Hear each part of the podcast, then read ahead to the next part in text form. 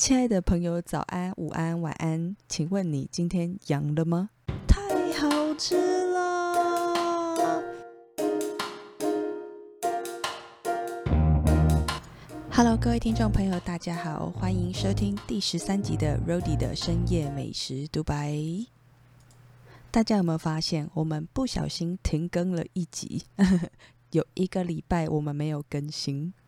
不好意思，因为刚好我们不小心快筛阳性了。噔了，我们赶上了这一波很多人 COVID，每天几万人 COVID 的这段时间。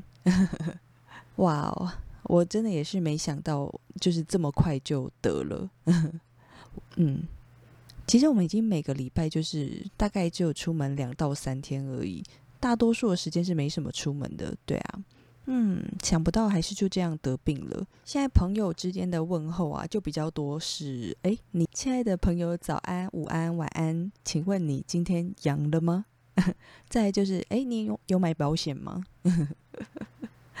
大概就是这个样子。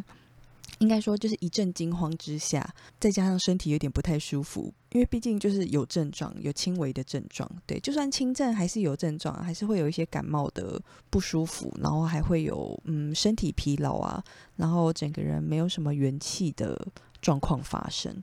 对，所以就无预警的停更了。哎。我本来是期待我每个礼拜都可以乖乖的更新的，啊，没关系，我们打起精神继续努力。那也顺便跟大家就是，嗯，请安一下，看一下大家现在状况如何啊？有没有和我一样阳了起来啊？还是你依然就是没事这样？嗯，我自己的经验是这样子的，就是告诉大家，得病了没有关系。对，因为其实蛮多人得病的，每天都有好几万个人。呃，不要害怕去快筛，就是如果你感觉身体有不太舒服，有一点感冒症状的话，都可以快筛看看。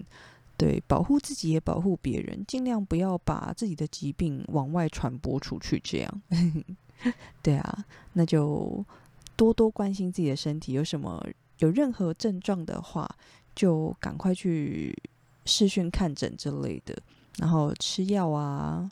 这些也都是必须的啦，嗯，那像我自己的话，应该算是幸运吧，就是比较简单的感冒症状，对，就是所有的感冒症状我几乎都有，但没有发烧，嗯，最高的温度好像烧到三十七点八，就这样，但没有再继续往上了，算是很幸运。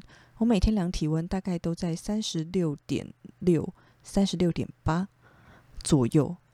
对，大部分时间是这个样子，对啊，所以算是非常的幸运。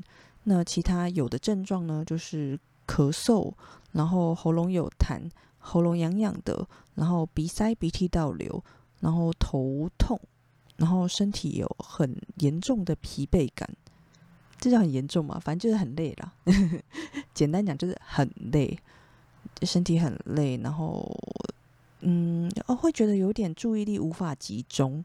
然后脑袋有点混混混沌沌的，脑袋很混沌，然后一连好几天大概都是这样的状态，然后每天感觉会好一点点。那蛮多人是身体上有一个很大的不舒服，就是会喉咙痛，然后喉咙痛到像刀片在割这么夸张的那种。我没有，我很幸运。嗯，听说好像如果喉咙很痛很痛的话，会影响到食欲。我的食欲倒没有什么太大的影响，诶，每天都还是吃的蛮不少的。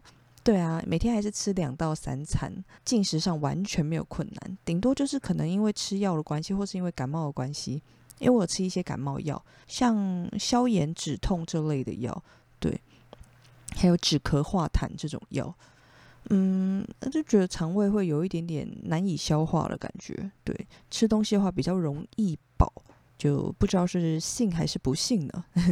我看到我有一些朋友，他们是就是。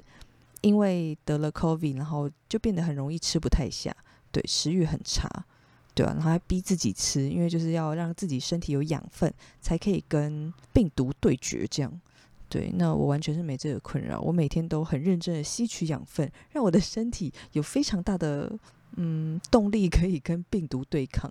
那很幸运的是，同住的室友没有被我传染，就蛮蛮蛮厉害的。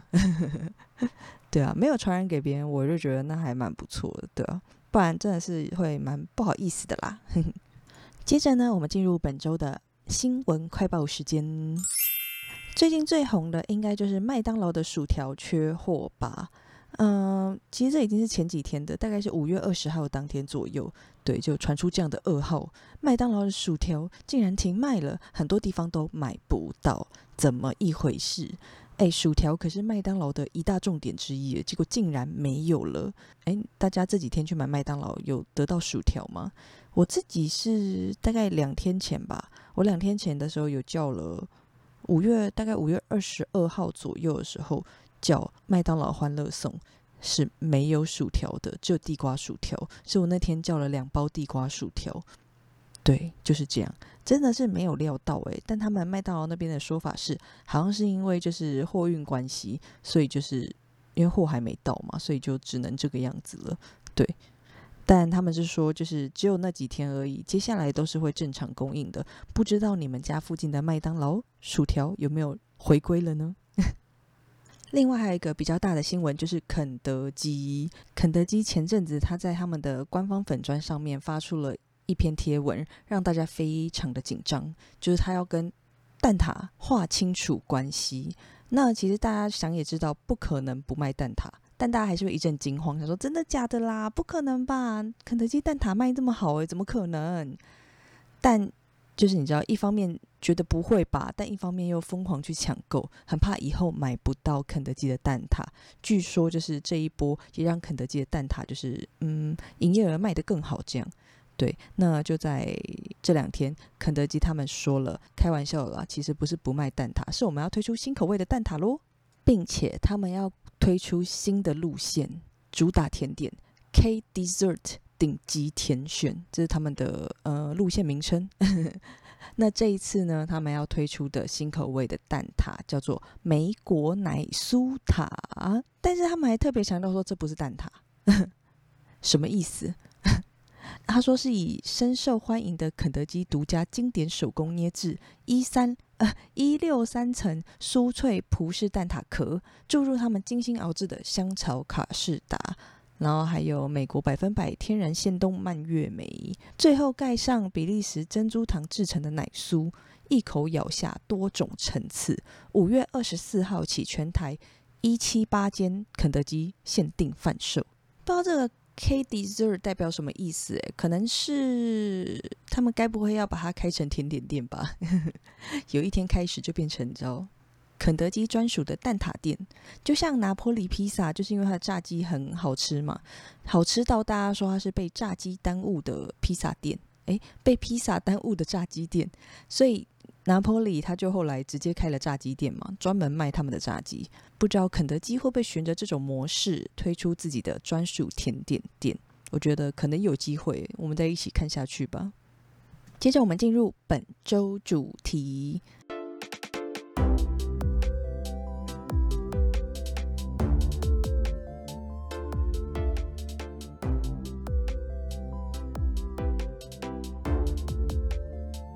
哈哈，这个礼拜呢，就跟大家聊一下卤肉饭。诶，我们直接二话不说，废话不多说，直接切入主题。这就是其实是这个样子的。我在确诊前拍的最后一支片就是卤肉饭，台北卤肉饭。我挑选了三间，这样。那个时候在做功课的时候，其实，嗯，我本来要拍的不是这三间。对，这三间里面只有一间是我原本就要拍的，剩下两间其实我本来都没有想要选择他们。对我本来选择的都是其他间店，但是为什么最后变成这样呢？且听我娓娓道来。我那个时候在做功课的时候就查了很多，其实基本上台北的其实应该算双北啦，台北市、新北市受到欢迎的卤肉饭非常多间，基本上品质算不错的。深受到很多人喜欢的这样子的卤肉饭店，大概随便一抓，你知道就有十五间左右，十到十五间是可以很轻松的挑出来，而且就是嗯，爱吃卤肉饭的人应该对他们都会有一点印象，非常多选择啦。那所以我就觉得这个主题蛮有趣的。尤其台北有这么多丰富的 丰富的卤肉饭店，我这样形容对吗？好像也不太对。嗯，尤其台北有这么多。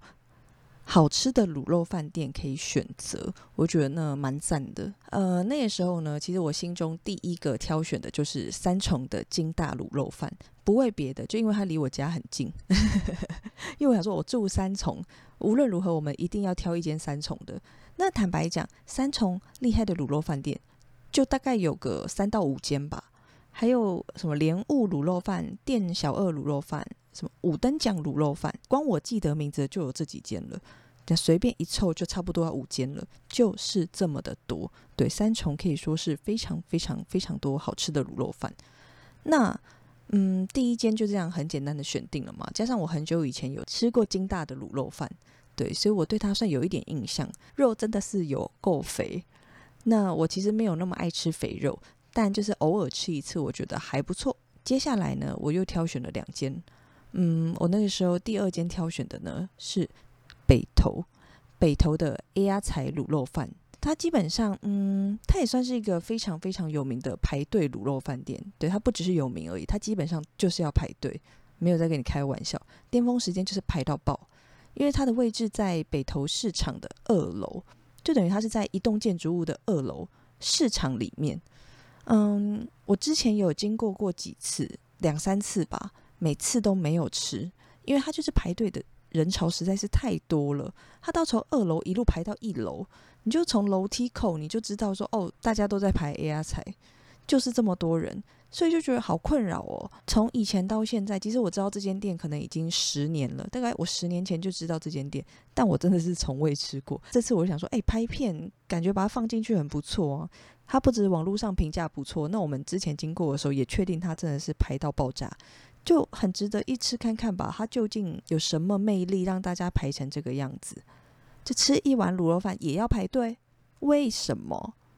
对我就觉得说应该要把它放入我们这次拍摄的题目里面，因为我们要评比三间卤肉饭嘛，就挑三间就是都不错拿过来做一个简单的比较。但 啊，但是你知道吗？A R 才。我就是一直大失败，一直吃不到它。为什么？为了拍片，我愿意排队没有问题。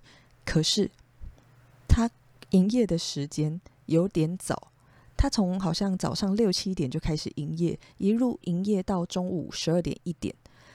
它很早就关了，你知道吗？我可能大概八九点就要起床，然后出门到北头，大概才吃得到这间店。对，像我如果什么十一二点起床出门的话，基本上就会来不及。那尤其是如果我都特别跑一趟了，又太晚，可能有一些品相我想吃就会吃不到，所以最后我就把它忍痛剔除了我的名单。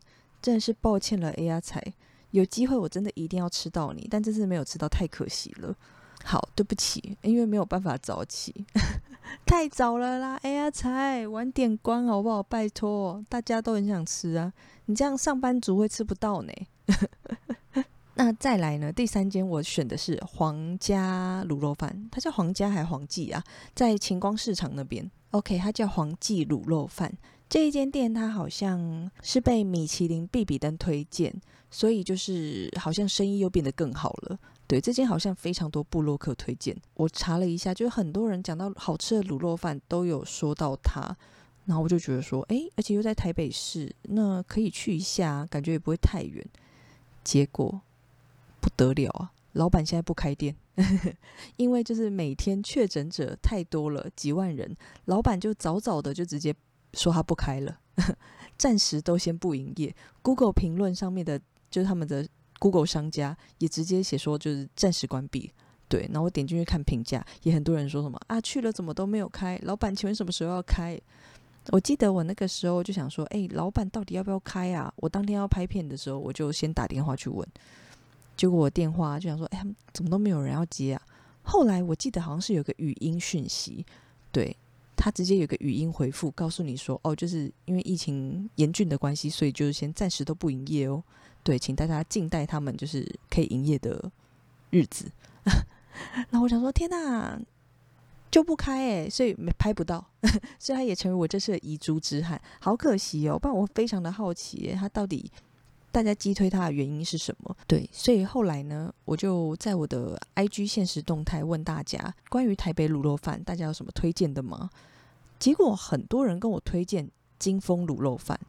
呃，我当然在做功课的时候也有查到过金丰，可是因为金丰卤肉饭，它就是我就想说，它已经就是红到就是一讲到台北卤肉饭，基本上大家都知道金丰。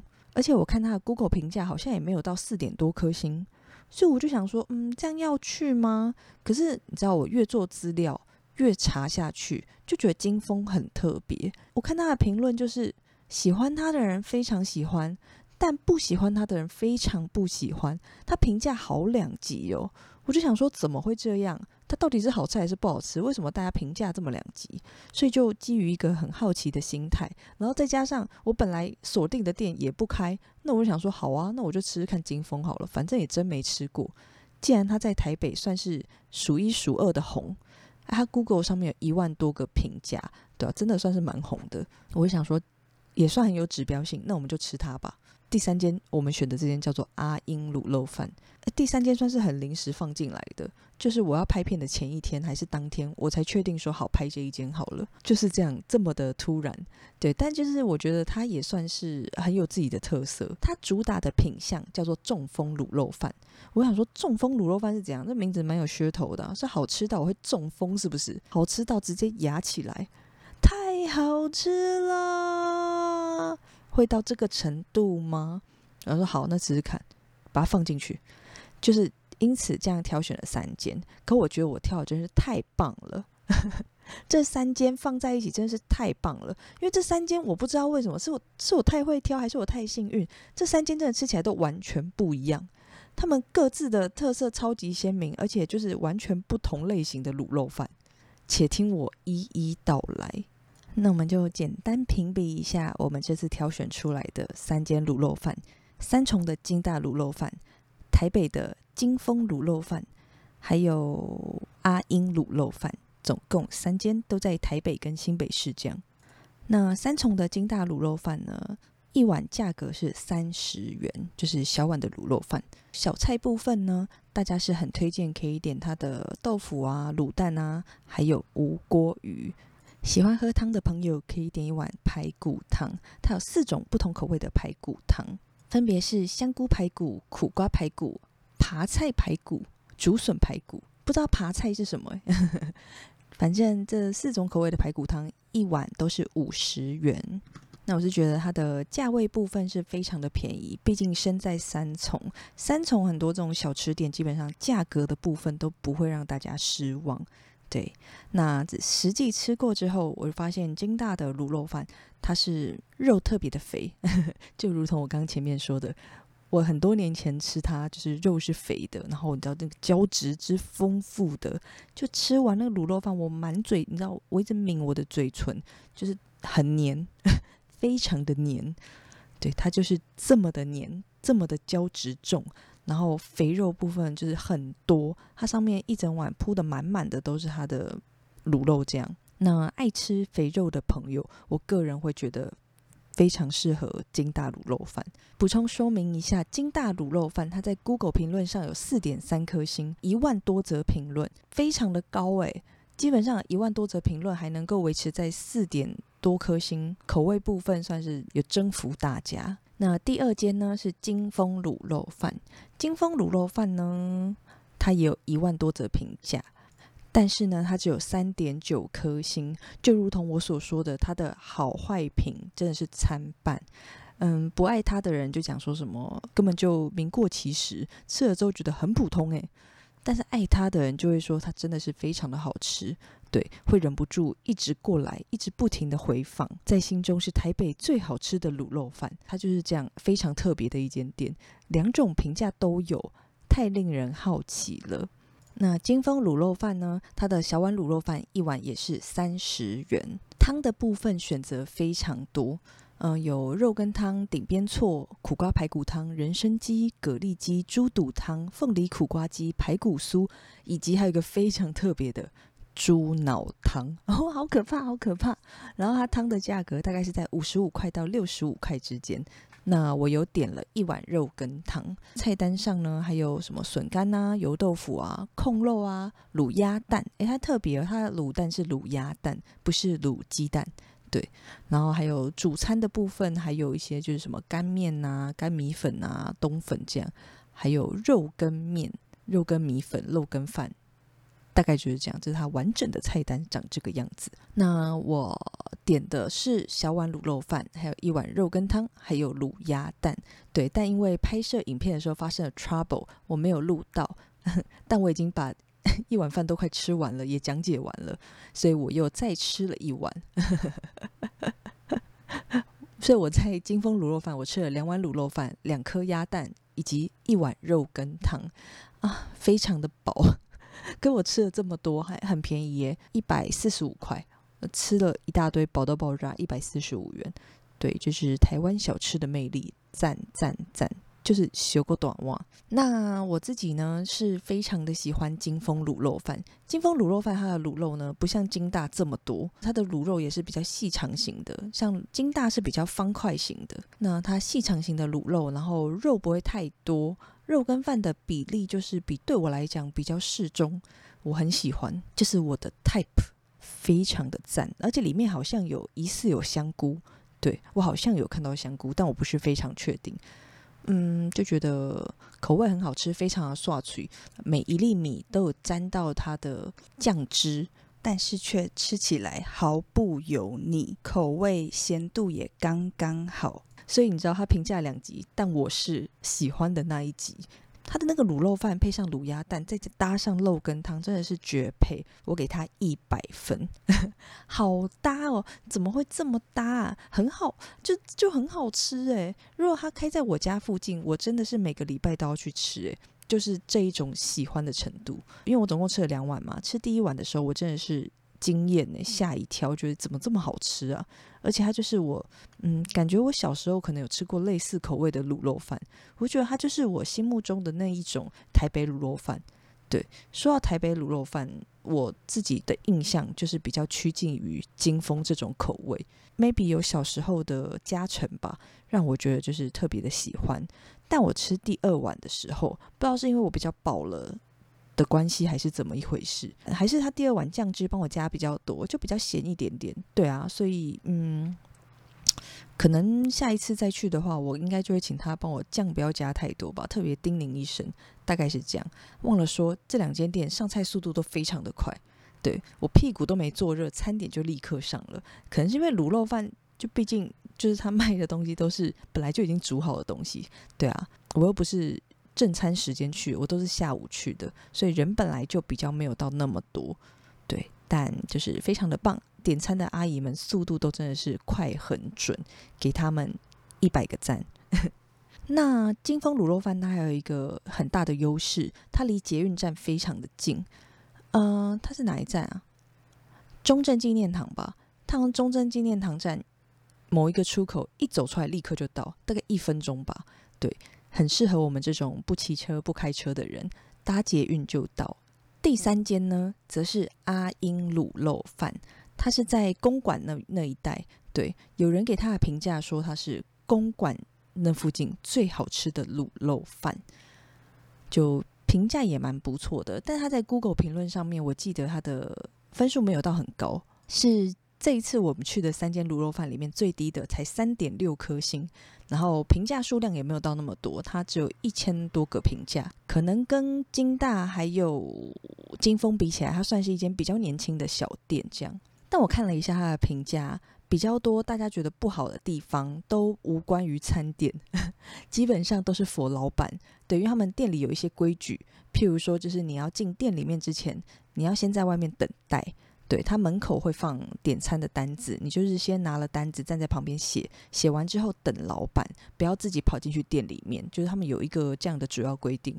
那很多人可能站在店外等的时候，没有细看就是他们的规矩，就你知道，直接一直想闯进去，对，然后老板就会制止他，就会造成一些不快乐，大概是这个样子。但因为我非常的守规矩，所以我是没有感觉到有什么。不对劲的地方，蛮顺利的一次用餐经验。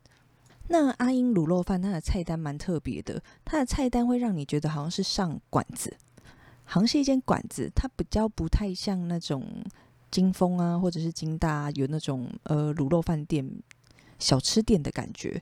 对，虽然他们这三间都是有店面的，但阿英它更像是一间餐馆，因为它的菜单上有一些热炒菜色，例如说什么虾仁炒蛋啊、蒜泥鲜科、蒜泥白肉、清炒丝瓜。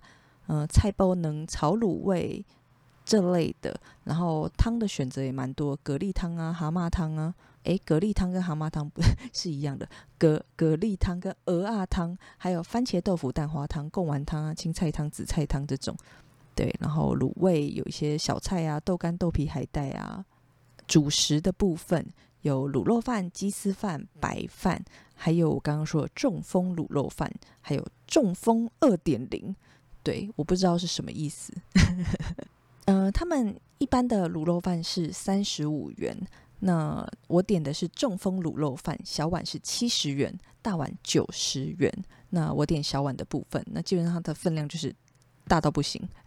我觉得它虽然卖七十块，但它几乎是一般卤肉饭的两碗吧。对啊，一点五碗到两碗左右，所以价格的部分我觉得是没什么问题的。对，那它中风卤肉饭呢，跟一般卤肉饭不同的地方，大约就是它有加蛋，对，它有煎的很好吃的半熟蛋吧，应该是半熟的。对我记得蛋黄好像会稍微流出来一点点。嗯，我不太确定，但我感觉它好像是两颗蛋，就觉得哇哦，基本上卤肉饭加半熟蛋，这个给一百分，一百分，很赞，心中就先给他这样子的好分数了。那吃下去之后吓了一跳，怎么说呢？因为阿英卤肉饭他们家的卤肉饭竟然口味非常的甜呢，它的卤汁我不知道是冰糖加的很多吗，还是怎么一回事？他们的卤汁是非常甜的，对我觉得好甜哦。那会一直让我想到台南口味。当然，我自己在台南吃卤肉饭的时候，并没有吃到过这么甜的啦。但这是一个形容词，形容就是你知道，台南的食物都比较偏甜一点点。那阿英的话，我觉得他的卤肉饭也确实是偏甜的感觉，就是很有自己的特色啊，因为它很甜，然后它又主打中风卤肉饭，就是有加了半熟蛋的卤肉饭。就算是很有自己的特色，那爱吃蛋，然后口味本身也比较偏甜的朋友，我觉得就会蛮喜欢阿英的卤肉饭。那我还有另外点了他的蛤蟆汤，蛤蟆汤的蛤蟆的部分呢，也算是偏大颗，嗯，然后也很新鲜。我吃的那一碗是每一颗蛤蟆都有乖乖的张开让我吃，这样 没有那种死掉的蛤蟆死不张嘴的，对，所以就觉得嗯还不错。以上就是这次我去拍摄的三间卤肉饭，我觉得很幸运，因为这三间我觉得他们都算是特色非常鲜明，不会有 A 跟 B 跟 C 好像吃起来都差不多，没有太大的差异呢。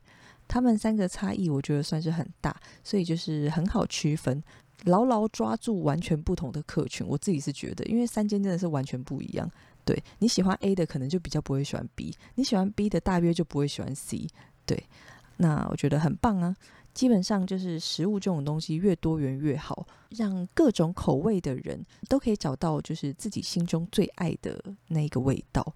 那我自己心目中排名的话，我是最爱金峰，但另外两间不是不好，对啊，只是我的口味是更爱金峰的。那。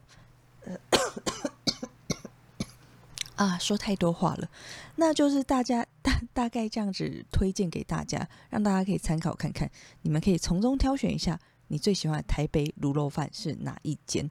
对，那我们也可以再持续的去探访下去，因为我觉得台北的卤肉饭真的还蛮。蛮值得一介绍的，非常丰富，觉得非常的有趣。对，可以介绍给外地的朋友啊，或者是嗯，或者是台北人，可能都不一定有吃过，对啊，因为其实蛮多人是只吃自己家附近的。就如果有一天你们也很想试试看不同的卤肉饭，就可以参考一下这次这几间。那大家有什么推荐的卤肉饭，也可以在底下留言告诉我。OK，我们再去一一探访认识一下。对，好，那就祝福大家啦。那我们就下个礼拜再见喽，大家拜拜。